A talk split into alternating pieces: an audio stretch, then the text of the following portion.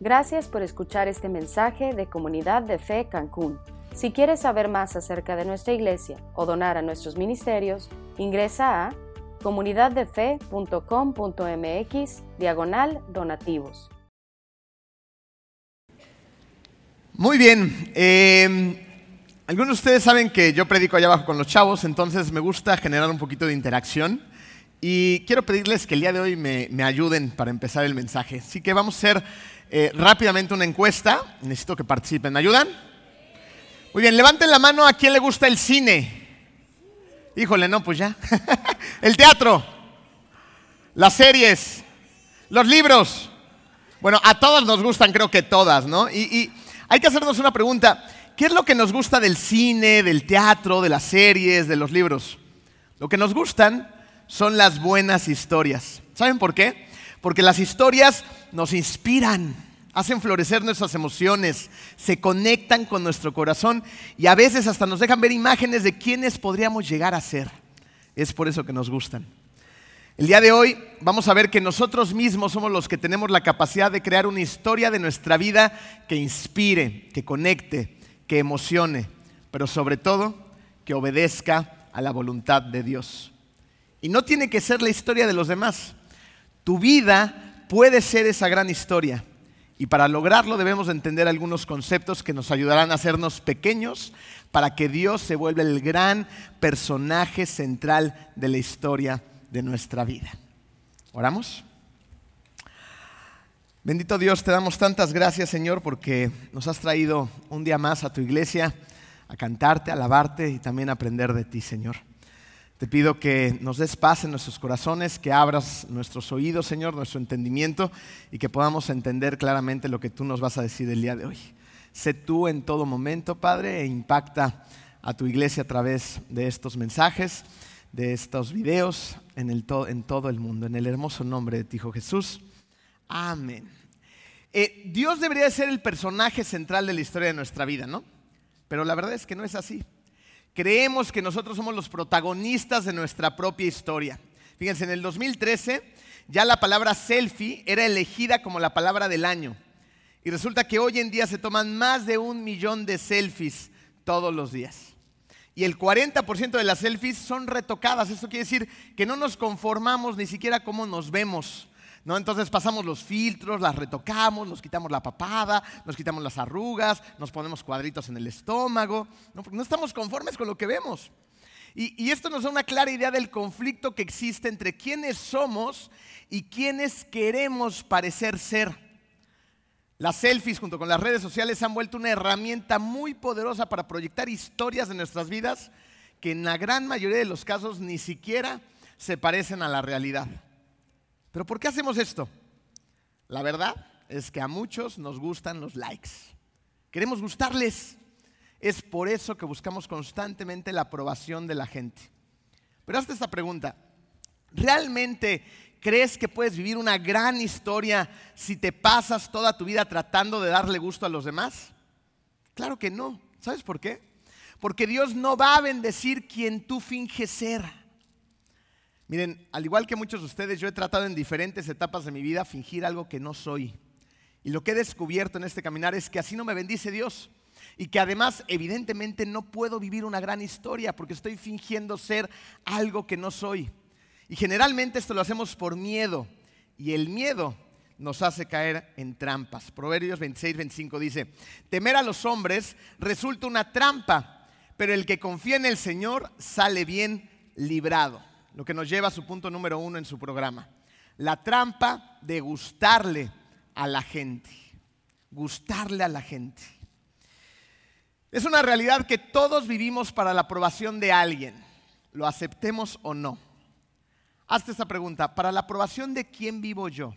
¿Vivo para la aprobación de las personas o vivo para la aprobación de Dios? Porque ahí hay una enorme diferencia. Pablo nos dijo en Gálatas 1.10, ¿qué busco con esto? ¿Ganarme la aprobación humana o la de Dios? ¿Piensan que procuro agradar a los demás? Si yo buscara agradar a otros, no sería siervo de Cristo. Eh, creo que tenemos claro que Dios nos diseñó para tener relaciones con las personas y dentro de nosotros existe un genuino deseo de sentirnos amados, valorados y aceptados por los demás. Tenemos una aspiración de pertenecer, de encajar.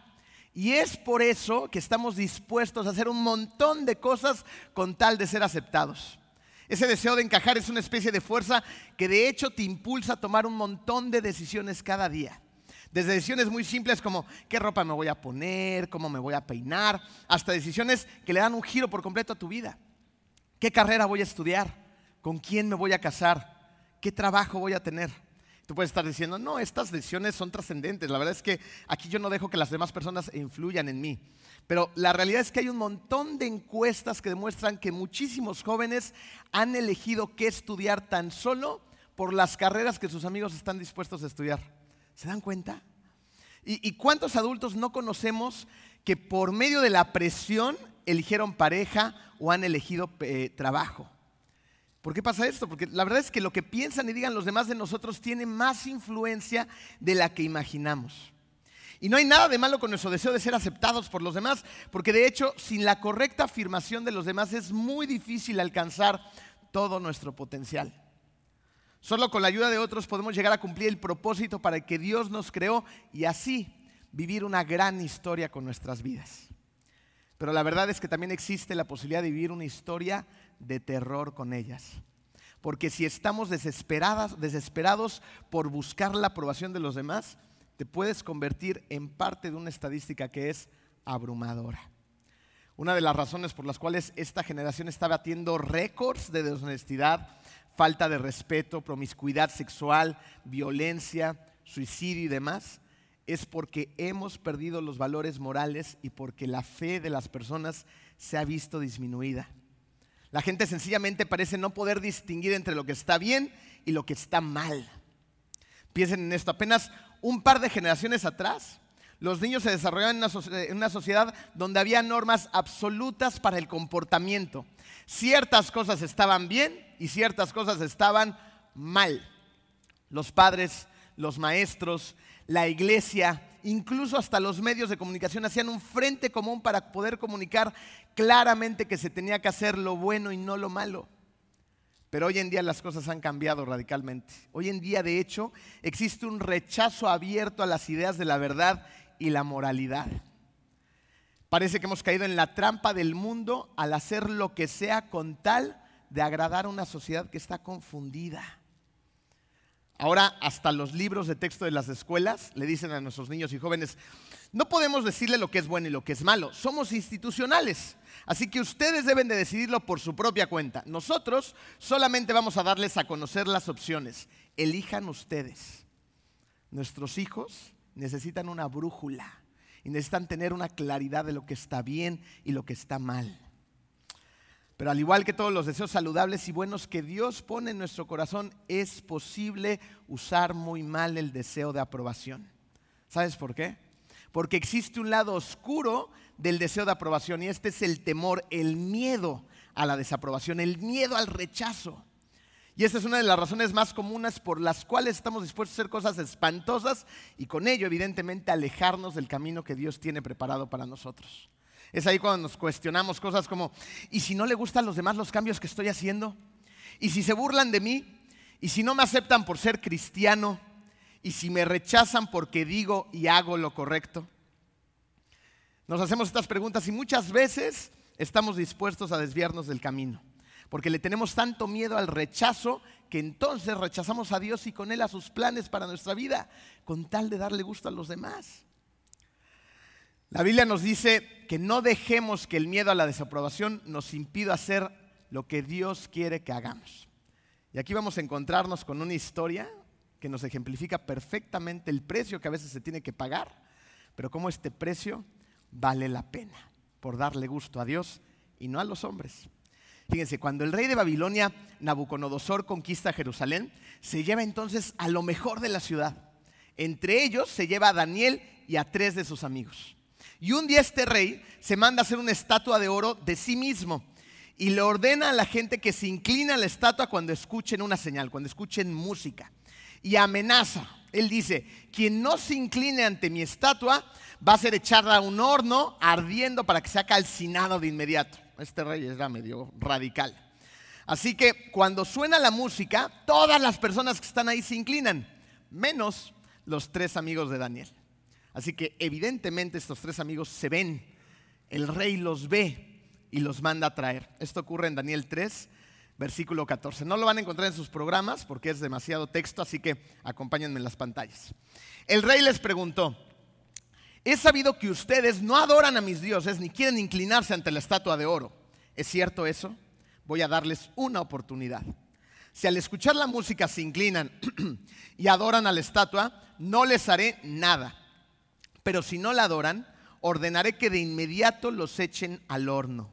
Y ya verán que no habrá Dios que pueda salvarlos. ¿Están viendo el reto que le está lanzando este rey? Sadrach, Mesach y Abednego le respondieron, Su Majestad, eso no es algo que nos preocupe. Si el Dios que adoramos así lo quiere, es capaz de librarnos del fuego y del poder de su majestad. Pero aun si no quisiera hacerlo, nosotros no pensamos adorar esa estatua de oro. Wow, con estos chavos. Nos están dando una enorme lección. Estos jóvenes no están dispuestos a inclinarse ante ningún otro Dios, incluso aunque su vida dependa de ello. Pero seamos honestos, es muchísimo más común en nuestra vida que se damos a la trampa de gustarle a los demás que mantenernos firmes en lo que Dios quiere que hagamos. Esto nos lleva a nuestro siguiente espacio en blanco, inciso A en tu programa. Gustarle a la gente impide que mi fe crezca. Soren, quien fue un filósofo y teólogo danés, dijo lo siguiente, atreverse es perder el apoyo de un pie momentáneamente no atreverse es perderse a sí mismo. Una gran historia requiere de una gran fe. Y es precisamente en la historia de tu vida donde se presentan oportunidades para que tu fe crezca, se desarrolle, sea llevada a otro nivel. Y es en la historia de estos tres muchachos que vemos que llevaron su fe precisamente a un nivel totalmente diferente. Y aquí nos lleva a la parte de la historia donde los nervios se nos empiezan a poner de punta. ¿Qué hará el rey con ellos? ¿De verdad este rey será capaz de echarlos al horno ardiendo?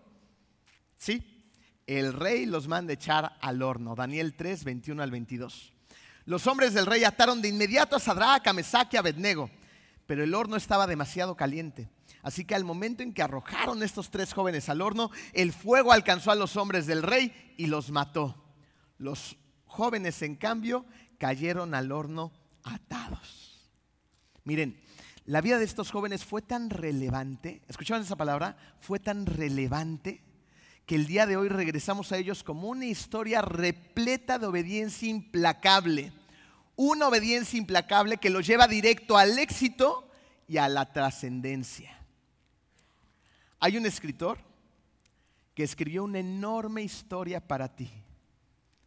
Así que tu vida, al igual que la de ellos, no es para nada irrelevante, no es ordinaria, tampoco es aburrida, sino todo lo contrario. La historia de tu vida fue escrita por el creador de todo el universo, por Dios. Y está susurrándote al oído, ¿cómo debería de ser esa historia? Pero debes de tener muchísima más fe en Dios y muchísimo menos fe en ti y en los demás para vivir lo que Dios te está diciendo que tienes que hacer. Regresemos a la historia de estos tres amigos. Quiero que me acompañen en un ejercicio de imaginación. Así que imagínense a cientos de personas arrodilladas en esa gran explanada ante esa estatua de oro. Todos ya están postrados y en medio están estos tres jóvenes de pie, erguidos, con el pecho salido, orgullosos de lo que están haciendo. Ellos no se arrodillaron. Evidentemente se notaban ante los demás. Así que imagínense a todos viendo estos tres jóvenes. El rey, soberbio, lleno de orgullo, preguntándose, ¿por qué nos inclinan ante mí estos tres con el poder de calcinarlos con tan solo mandarlo a hacer? Los soldados del rey diciendo, estos ya los vamos a tostar. ¿No? Y todos los demás inclinados, ¿se imaginan los murmullos? Viéndolos de lado, no se inclinaron, los van a quemar esto es una bola de mensos. Ah, ah, inclínense, Sadrach, Mesach, Abednego, agáchense. ¿No se dan cuenta de lo que están haciendo? Uno al lado de ellos pegándole en el pie, no, agáchate. Y ahí ellos dispuestos a no moverse. Esa es presión social. Todos presionándolos. ¿Ustedes creen que hayan tenido miedo? Yo creo que sí, los iban a calcinar. Pero ¿saben de quién no tenían miedo? De lo que dijeran los demás. No tenían miedo de la gente. Y es ahí donde caemos en que el temor a la desaprobación de la gente nos impide correr riesgos en la fe. Y sin riesgos, mi fe no crece. Muchos no dan ni siquiera su primer paso en Jesús. Un paso de fe, no lo dan. ¿Por qué? Porque tienen miedo de que la gente a su alrededor los desapruebe. Y este es un gran error, porque nos perdemos de enormes bendiciones. Vamos a Daniel 3, 24 al 30. Cuando Nabucodonosor vio esto, se levantó rápidamente y les preguntó a sus consejeros, me parece que los jóvenes que echamos al horno eran tres y los tres estaban atados. Así es, respondieron los consejeros. Entonces, dijo el rey, ¿cómo es que yo vea cuatro? Todos ellos están desatados y andan paseándose por el horno sin que les pase nada. Además, el cuarto joven parece un ángel. Dicho esto, Nabucodonosor se acercó al horno lo más que pudo y gritó, Sadrach, Mesach, Abednego, servidores del Dios Altísimo. ¿Se acuerdan que hace rato estaba criticando al Dios? Ningún Dios podrá salvarlos. Y ahora dice, servidores del Dios Altísimo, salgan de ahí. El rey exclamó, bendito sea el Dios de Sadrach, Mesach y Abednego que envió a su ángel para salvarlos. Escuchen esta parte. Tanto confían ellos en su Dios que no quisieron obedecer mis órdenes estaban dispuestos a morir antes que adorar a otro Dios. No hay otro Dios que pueda hacer lo que el Dios de estos jóvenes ha hecho. Por lo tanto, ordeno que quien hable mal de este Dios sea cortado en pedacitos. Estaba re loco Nabucodonosor. Además, Nabucodonosor le dio a los tres jóvenes puestos aún más importantes en el gobierno de Babilonia. Tanto confían estos jóvenes en su Dios que no quisieron obedecer mis órdenes y estaban dispuestos a morir. Es increíble.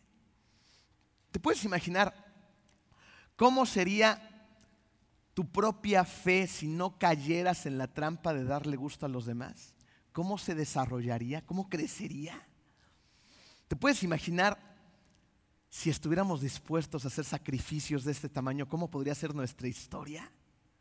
Porque después de lo que estuvieron dispuestos a hacer estos jóvenes, a no inclinarse, se desarrollaron cosas increíbles en su vida. Para empezar, dieron testimonio del Dios verdadero. ¿Se dan cuenta? Y luego, de paso, tuvieron recompensas. Pero aún si no las hubieran tenido en la tierra, ellos estaban dispuestos a pagar cualquier precio. Así que dejemos de buscar la aprobación de los demás y busquemos la aprobación de quién? De Dios. Y cuando hacemos eso, entonces Dios nos va a llevar a nuevos retos que va a hacer que crezca nuestra fe. Vamos al inciso B en su programa. Gustarle a la gente me lleva a otros pecados. Me lleva a otros pecados. Miren, la Biblia está llena de ejemplos de personajes que hicieron el mal porque se dieron a la presión de los demás. Y aquí es donde a lo mejor tú dices, bueno, pero esto está como para chavos, ¿no? porque los chavos se dejan influir y, se dejan presionar, ¿no? Yo ya soy un adulto, soy maduro, he caminado un largo trayecto con Cristo, yo soy inmune a los demás. Rubén, estamos hablando de grandes personajes bíblicos. Rubén aceptó vender a su hermano José por la presión de sus hermanos, ¿se acuerdan? José el soñador. En el pozo, Rubén sabía que tenía que hacer lo bueno, no lo malo. Él no, no, no hay que hacer todo eso. Pero los hermanos empezaron a presionarlo, entonces, pues lo vendieron como esclavo. Aarón, Aarón, el hermano de Moisés. todo lo que había visto Aarón, todos los milagros que había de parte de Dios, todo el tiempo el buffet servido en la mañana en el maná, esas columnas de fuego protegiéndolos y dirigiéndolos en la noche, columnas de humo por el día, ¿no? Y justo cuando Moisés está con Dios en el monte escribiendo los mandamientos, está siendo presionado por el pueblo. ¿Y qué hace Aarón? Les construye un ídolo de oro. Estamos hablando de Aarón, ¿eh? Pedro, quien caminó junto a Jesús, ese aguerrido Pedro que dice, yo doy la vida por ti, Jesús, sin importar nada. Lo negó tres veces por miedo a los demás antes de que cantara el gallo. Sansón, ¿no? Ese hombre impresionantemente fuerte, ¿no? Y, ahí está la mujer presionándolo, la novia. A ver, dime de dónde sale tu fuerza, Sansón. ¿No? Y ahí va el menso de Sansón de mi cabello, ¿no? Cedemos, Cedemos a la presión de los demás, cedemos los hombres a la presión de las mujeres, las mujeres a la presión de los hombres, los jóvenes a las presiones de sus amigos. O sea, el trabajo nos presiona y cedemos a hacer cosas malas. Los amigos nos presionan a veces y también cedemos a ir, a decir, a hacer cosas que no están bien. Cedemos a la presión todo el tiempo. 1 Corintios 15, 33. No se dejen engañar. Las malas compañías corrompen las buenas costumbres. Si somos sinceros y haces un poquito de memoria, Estoy seguro que la gran mayoría de nosotros nos podríamos acordar en alguna ocasión en la que tú también cediste a los deseos de los demás para hacer algo que sabías que no estaba bien. Yo creo que una de las razones por las cuales cedemos a las presiones de los demás es porque olvidamos constantemente quiénes somos. ¿Tú quién eres? No me refiero a tu nombre de pila. Me refiero a cómo terminarías la frase yo soy en un espacio en blanco? ¿Cómo rellenarías ese espacio en blanco? Que tal vez para algunos de ustedes es muy sencillo rellenar ese espacio. Yo soy un hombre congruente, yo soy una mujer fiel, yo soy un hombre trabajador, yo soy una hija de Dios, yo soy padre de familia, yo soy comerciante. Pero no para todos es fácil saber con seguridad quién eres realmente. Y escucha esto y escúchalo despacio cuando no sabes quién eres o tienes dudas de quién eres y llega la presión social, es muy fácil convertirte en lo que los demás quieren que tú seas. Y el rey de Babilonia lo tenía muy claro. El rey de Babilonia quería que estos jóvenes se convirtieran en idólatras. Y las cosas no han cambiado del todo. ¿eh?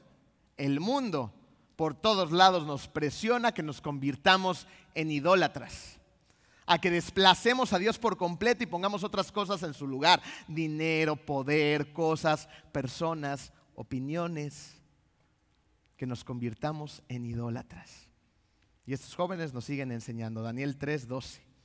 Pero hay unos judíos que no respetan a su majestad, ni adoran a sus dioses, ni quieren inclinarse ante la estatua de oro. Estamos hablando de Sadrach, Mesac y Abednego. Ahí estaban los consejeros del rey yendo de chismosos. Hay unos judíos que no lo respetan, majestad. No adoran a sus dioses ni quieren inclinarse ante su estatua. Son fulanito y fulanito de tal. Miren, estos jóvenes sabían perfectamente, ellos sabían quiénes eran. Y a pesar de que en Babilonia les cambiaron sus nombres, les impusieron nuevos dioses, los señalaban por ser judíos, ellos no cedieron a los demás se sentían orgullosos de ser quienes eran, eran judíos, seguidores del Dios verdadero, defendieron sus creencias y se mantuvieron unidos hasta las últimas consecuencias. Pero si no sabes quién eres o se te olvida fácilmente, ¿qué hacemos? Pues nos rodeamos de lo que tengamos a la mano, regularmente de gente que no es buena para nuestra vida. Y no nos quedamos ahí. Luego tratamos de gustarles por todos los medios. Así que, de hecho, empezamos a vivir sus historias en lugar de las nuestras. Historias que están apartadas de la voluntad de Dios en lugar de tu propia historia. Hazte un par de preguntas. ¿Tú eres de los que con tal de darle a gusto a los demás pecas? Pueden ser desde pequeñitas cosas, ¿eh? Pequeñas concesiones, pequeñas mentiras, pequeñitas acciones, hasta las grandes. O al contrario, seleccionas a la gente a la cual sabes que te va a llevar a estar más cerca de Dios y te mantienes firme en la voluntad de Dios. ¿De quién eres? ¿De qué grupo de gente eres? Inciso C. Gustarle a la gente silencia mi mensaje. Hasta que te liberes del temor de la desaprobación, Dios no podrá utilizarte como Él quiere hacerlo. ¿Por qué? Porque me voy a sentir limitado a hablar acerca del poderoso mensaje que Dios quiere llevar por medio de ti a otras personas. Tu testimonio en ese momento se va a ver reprimido y en lugar de acercar a Jesús a los demás, vas a tener la capacidad incluso de alejarlos. ¿Por qué? Porque el rechazo al temor ha existido siempre. Y Satanás ha usado este miedo para que las personas que siguen a Jesús no lo expresen abiertamente les dé pena, les dé miedo, se sienten avergonzados de sus propias creencias. Miren, durante el ministerio de Jesús en la tierra, había gente que estaba viendo un milagro tras otro milagro acerca de Jesús. Todo el tiempo, como Jesús hacía enormes cosas. Esto nos lo dice Juan en capítulo 7, versículo 13. Sin embargo, por temor a los judíos, nadie hablaba de él abiertamente. ¿Escucharon? Por temor a los judíos, nadie hablaba de él abiertamente. Unos versículos más adelante, Juan también escribió en capítulo 12, versículo 42, lo siguiente. Sin embargo, muchos de ellos, incluso muchos de los jefes, creyeron en él, pero no lo confesaban porque temían que los fariseos los expulsaran de la sinagoga. Preferían recibir honores de los hombres más que de parte de Dios. ¿Cómo te ve a ti con eso? ¿Tú puedes hablar de tu fe abiertamente? Eh, no me refiero a que saques la Biblia y andes repartiendo Biblias por todos lados y tú tienes que creer, ¿no? Eh, eh, me, refiero a cuando sale el tema en una conversación. A lo mejor cuando estás en la fila del banco y, ¿y qué va a ser el domingo? No, pues, ay, y, se te traba la boca, ¿no? Voy a ir a la iglesia, ¿no? Y como que te da esta pena, ¿no? Entonces, voy a, estoy ocupado. Oye, ¿no quieres venir a la playa? Vamos a hacer unas carnes asadas. Sí, vamos, ¿no? ¿Qué iglesia? ¿Qué nada? ¿no? Te dio pena y además lo negaste, lo sacaste de, tu vida. Muchas veces hacemos cosas como esas. O eres de los que cuando tienes la oportunidad empiezas a hablar acerca de tu fe, de tus creencias, de lo que ha hecho Dios en tu vida. Miren, eh, eh, este es un consejo que alguna vez me lo dieron a mí y funciona. Porque hay gente que, no tenemos conocimientos excesivos de la Biblia ni cosas por decir. Y cuando llegan los ateos, ¿no? Que tienen un chorro de conocimientos para atacar a Dios, a veces uno se siente como que, ¿qué le voy a contestar? ¿No? Y se siente mal. Miren, una de las cosas más sencillas para hablar de Jesús, por lo menos en mi vida, es contarle a la gente acerca de lo que Jesús ha hecho en mi vida. ¿Dónde estaba y dónde estoy? ¿Quién lo hizo? Él. Es mi testimonio, es mi vida que tienen que ir acompañados de mis actos, evidentemente, porque si no, nos convertimos además en mentirosos, ¿no? Pero bueno, entonces, eh, ¿qué tipo de gente eres? ¿Te gusta hablar acerca de tu fe o evades el tema? Porque por amor a los demás, si este es tu caso, necesitas pedirle a Dios que te permita hablar de tu fe con las personas. La Biblia finalmente nos manda a ser discípulos por todas las naciones, ¿no? Así que podemos empezar con conversaciones significativas. Porque muchas veces tenemos conversiones tan triviales con tal de no hacer sentir incómodo a nadie, ¿no? En lugar de ir a las conversaciones que pueden darle vida eterna a las personas. Lo podemos hacer con nuestras palabras y también lo debemos hacer con nuestros actos, nuestra forma de vivir. Estoy convencido de que esto hará que tu vida sea una gran historia. Steve Jobs dijo, esta va para los locos, los desubicados, los rebeldes, las clavijas redondas en agujeros cuadrados, los que ven las cosas de una manera distinta, porque las personas que son lo suficientemente locas como para pensar que pueden cambiar al mundo, son las que lo hacen. ¿No creen que esto podría aplicarse a nosotros, los seguidores de Cristo? Porque por todos lados en la Biblia se nos llama a ser diferentes, a no ser parte del montón, a ser la luz, a ser la sal del mundo. De hecho, se nos llama a pensar que podemos cambiar el mundo tal y como los doce discípulos de Jesús lo hicieron. ¿Cuántos no los llamaron locos? ¿Cuántos no se burlaron de ellos? Pero juntos con Jesús como el centro, reescribieron la historia del mundo y nada volvió a ser igual, porque ellos creyeron y les dejó de importar lo que los demás decían para vivir para lo que Dios decía de ellos. Sus historias fueron apasionantes. Tu historia también puede ser apasionante. Pero para eso tenemos que dejar solo de observar y contemplar a Jesús. Tenemos que empezar a vivir para Él. Y así dejaremos de ser de lo que les dan gusto a los demás para convertirnos en los que inspiran a los demás. Para lograrlo necesitamos entender entonces cómo librarnos de las trampas de darle gusto a los demás. ¿De qué manera nos escapamos de la trampa de complacer a la gente? La trampa de la complacencia es mental, no es una trampa física, por lo cual lo que tenemos que cambiar es nuestra manera de pensar. Número dos en tu programa. Tenemos que sacar las mentiras que están en nuestra mente y creer la verdad. Juan 8:32, y conocerán la verdad, y la verdad los hará libres. Vamos a ver algunas verdades que debemos de tener presentes la próxima vez que te veas tentado a caer a las presiones de los demás. Inciso A. No necesitas la aprobación de las personas para ser feliz.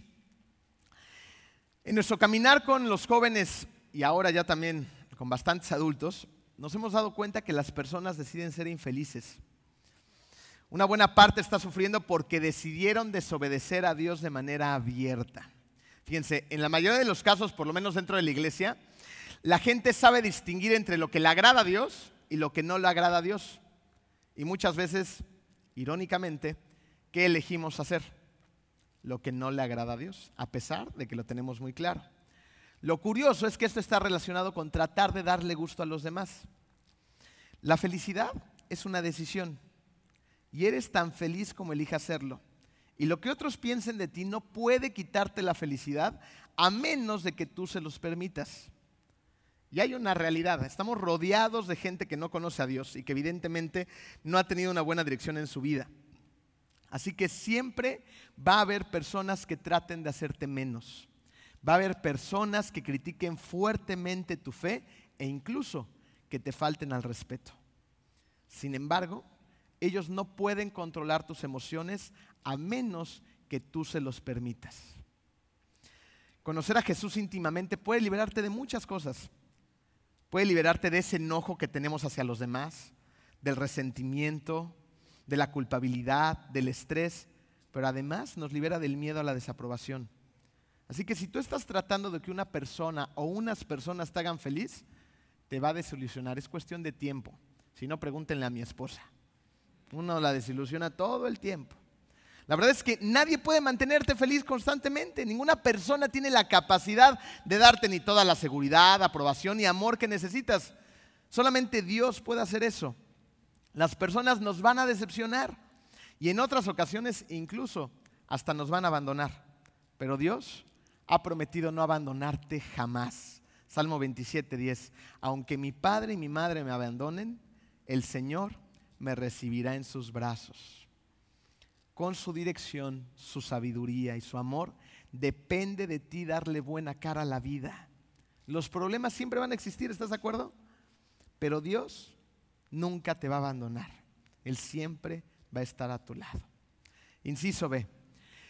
Lo que parece tan importante ahora solo es temporal.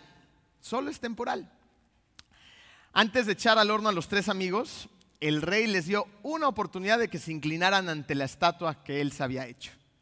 A lo que Sadrach, Mesach y Abednego le respondieron, Su Majestad, eso no es algo que nos preocupe, ¿se acuerdan? Si el Dios que adoramos así lo quiere, es capaz de librarnos del fuego y del poder de su majestad. Pero aún si quisiera hacerlo, nosotros no pensamos adorar esa estatua de oro. Estos jóvenes estaban pensando a largo plazo. No estaban pensando en darle gusto al rey. Evidentemente darle gusto al rey era lo más lógico en ese momento para la mayoría de la gente. Para empezar, no los iban a quemar. Iban a salvarse el pellejo. Iban a continuar con su vida, conservar sus trabajos. ¿Quién sabe qué hubiera pasado? Pero ellos estaban pensando a largo plazo. Ellos sabían que si eran obedientes, Dios iba a hacer algo con ellos, en la tierra o en la eternidad. ¿En qué estaban pensando estos jóvenes? En la eternidad. Y en la eternidad lo que otros piensen de ti, créeme que no va a importar en lo absoluto, en lo más mínimo. Es más, de hecho, es muy probable que ni siquiera te acuerdes de, de las cosas que los demás opinaban de ti en unos meses o en unos años. Tú te puedes acordar de aquellos muchachos eh, en la época de tu escuela, en la secundaria tal vez, de los cuales era cuestión de vida o muerte la opinión que ellos tenían acerca de ti. O sea, era algo que te preocupaba, por lo menos a mí me preocupaba que el chico, la chica popular opinaban acerca de mí. Entonces, trataba de comportarme, de parecer, de, de hacer ciertas cosas cuando estaba en su presencia. ¿Para qué? Para recibir su aprobación. Lo hacía todo el tiempo. Esas opiniones me importan hoy en día, ni me acuerdo de sus nombres. ¿No te pasa a ti lo mismo? Son cosas que en algún momento de nuestra vida eran muy importantes, pero con el pasar del tiempo se diluyeron. Lo que era tan importante en ese entonces, lo más seguro es que hoy resulte insignificante. Darle gusto a la gente siempre es una actividad mental a corto plazo. Así que para que tu vida sea una gran historia, debes de dejar de pensar en darle gusto a los demás, porque eso no va a traer trascendencia a tu vida, ¿ok? Miren, en la película Cadena de Favores, ¿la vieron? E, esta película es muy buena, si no la han visto, eh, búsquenla. Hay un maestro eh, que desafía a sus alumnos para que salgan y hagan una diferencia en la vida de otros. Así que les pide que piensen en una idea en particular para que puedan cambiar al mundo y luego la pongan en acción y así empiezan a hacer un favor que se tiene que pagar con otro favor y hacen cosas hermosas. Eh, yo creo que este profesor en parte hace eso porque le está tratando de decir a esos jóvenes que tienen que entender que el hacer algo que importe no comienza con las cosas temporales que nos entretienen en conflictos sin sentido. Piensen esto, ¿cuánto tiempo pasamos en alguna crítica que alguien dijo acerca de ti? En alguna ofensa, en algún mal comentario. ¿No, no, no nos clavamos ahí?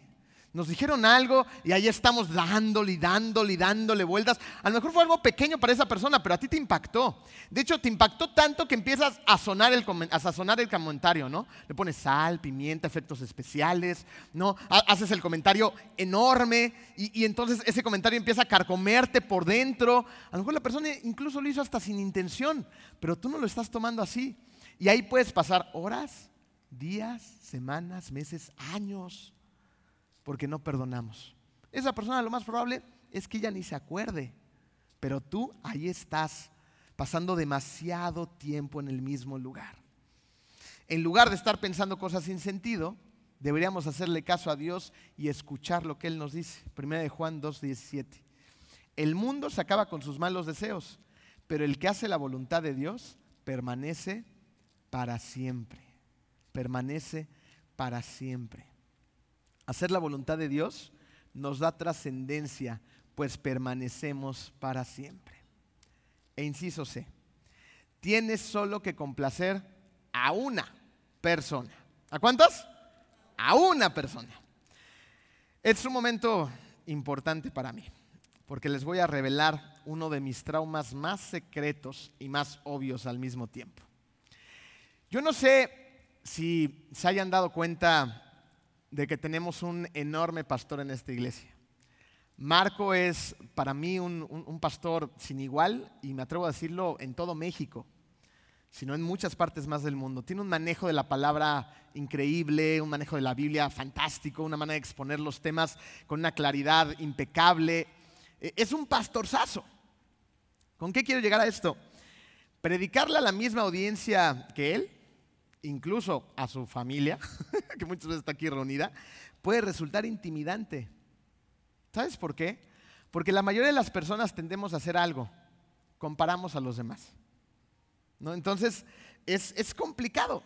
Eh, yo, recuerdo que las primeras veces que prediqué en adultos, yo creo que en realidad esa era una de las cosas que me preocupaba. ¿Y, qué van a decir los demás? No es que Marco es demasiado bueno, yo soy el pastor de jóvenes, ¿cómo voy a llenar sus zapatos? La verdad es que no voy a llenar nunca sus zapatos porque él es Marco y yo soy Emilio. Él tiene sus habilidades, sus dones, sus características y yo tengo las mías. Pero no deja de ocupar a veces tu mente ese tipo de pensamientos. ¿Por qué hacemos esto?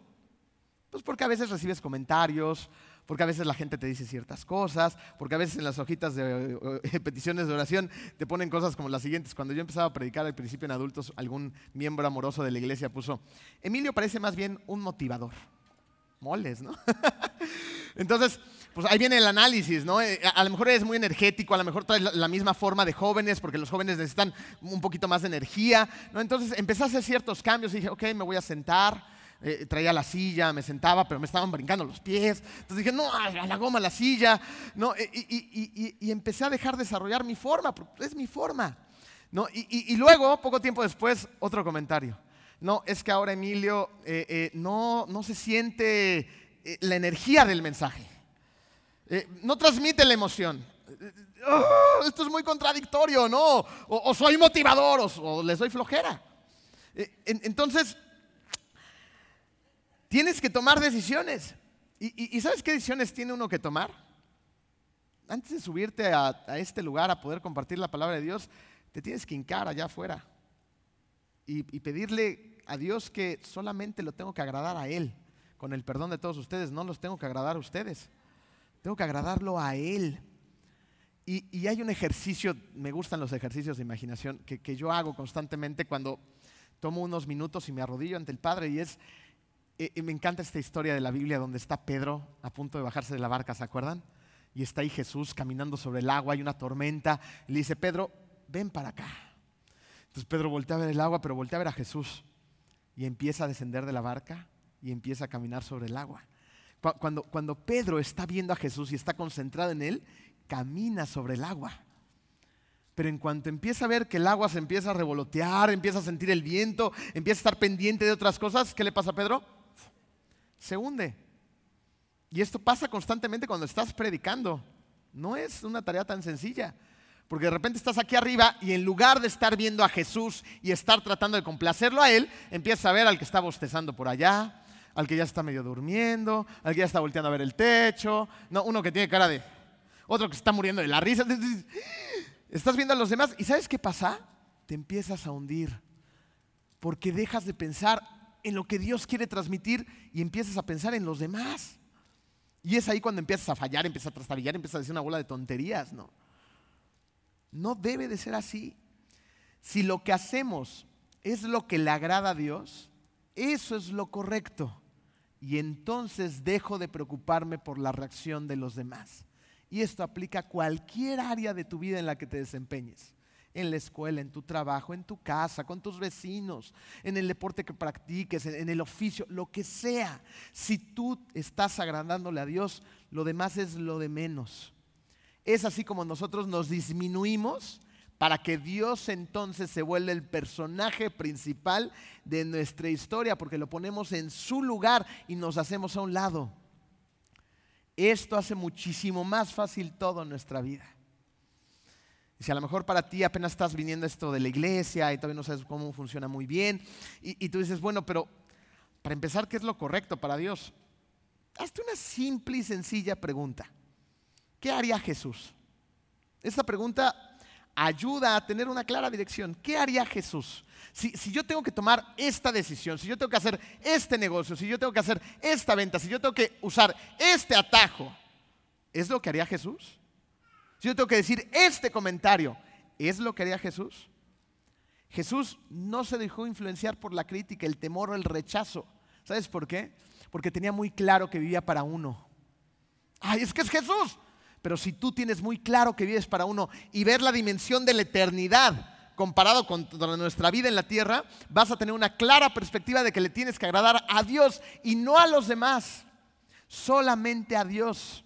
Y evidentemente si le agradas a Dios vas a hacer las cosas correctas y vas a agradarle a la gente de la manera correcta porque le estás agradando a quién? A Dios, pero no puede ser al revés ay, es que yo, voy a agradarle a los demás, aunque haga cosas malas, evidentemente si está haciendo algo que no le agrada a Dios, no va a funcionar. Y esa relación con esa persona va a desencadenarse en algo negativo y es cuestión de tiempo. Es por eso que tienes que preguntarte, ¿quieres que tu vida sea una gran historia?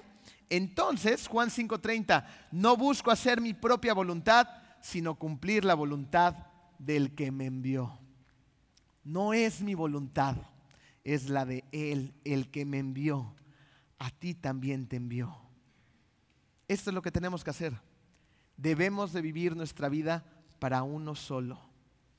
Nuestra principal audiencia, ¿quién es? Dios. Y el personaje central de mi vida, ¿quién es? Dios. Si vivimos así, tu vida va a ser una tremenda historia. Recuerda lo que el rey dijo al ver el milagro de la fidelidad de estos tres jóvenes cuando fueron arrojados al horno. Tanto confían ellos en su Dios que no quisieron obedecer mis órdenes. Estaban dispuestos a morir antes que adorar a otro Dios. Continúa el rey. No hay otro Dios que pueda hacer lo que este Dios ha hecho por estos jóvenes. ¿No te encantaría que lo mismo diga Dios de ti? Tanto confía mi hijo, mi hija, en mí, que no está dispuesto a adorar otro Dios, que no está dispuesto a hacer nada que sea incorrecto. Tu vida. Así puede ser un enorme testimonio de su amor y de su poder.